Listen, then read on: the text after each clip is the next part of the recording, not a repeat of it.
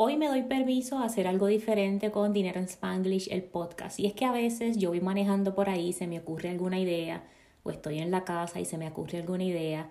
Y en lo que llego a sentarme y a poder crear un video o añadirlo al listado de los episodios de podcast que queremos crear, a veces se me olvidan las cosas. Entonces hoy quiero comenzar este formato en adición a los miércoles. Siempre vamos a tener nuestros episodios los miércoles en la mañanita temprano en adición a esos episodios que Silka y yo hacemos, yo quiero darte uno o varios tips a la semana o ideas o pensamientos que me pasan por la cabeza. Por eso hoy me estás escuchando aquí y es esta nueva oportunidad de yo compartir contigo un poquito más de lo que está pasando.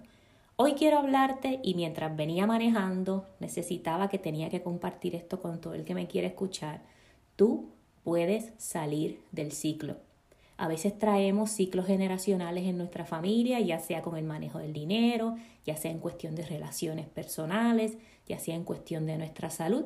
Pero en lo que nos compete a nosotros en Dinero en Spanglish, te voy a decir que tú puedes romper el ciclo generacional en el que estás económicamente. Hoy tú misma, tú mismo puedes decidir hacer cambios pequeños de gran impacto en tus finanzas personales en el que puedes comenzar a educarte, puedes comenzar a revisar transacciones, puedes comenzar a crear tu plan para salir de deudas y puedes comenzar a pensar en cómo utilizar tu dinero de manera más intencional.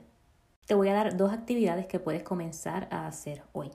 Te voy a recomendar, te voy a pedir que si le tienes miedo a tus números, yo sé que hay gente por ahí que nos escucha que le tiene miedo a los números y no quieres revisar tus transacciones del pasado porque te aterran, toma papel y lápiz, toma un Google Sheet, Toma un Excel y comienza a revisar, a anotar, a categorizar tus transacciones going forward. Desde hoy que escuchas este episodio para adelante, comienza a revisar y a categorizar tus transacciones. Y contéstate la pregunta, mi pregunta famosa de ¿va tu dinero a donde tú quieres o simplemente va ahí porque tomaste algunas decisiones en el pasado en las que estás ahora mismo que no puedes salir de ellas?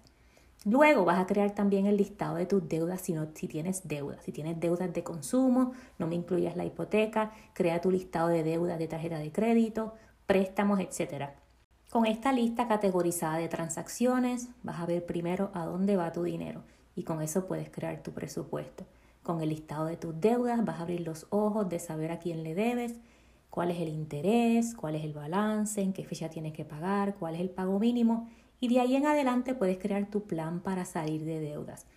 Tú tienes el poder en tus manos de salir del ciclo, de trabajar para gastar a lo loco o de trabajar para pagar deudas.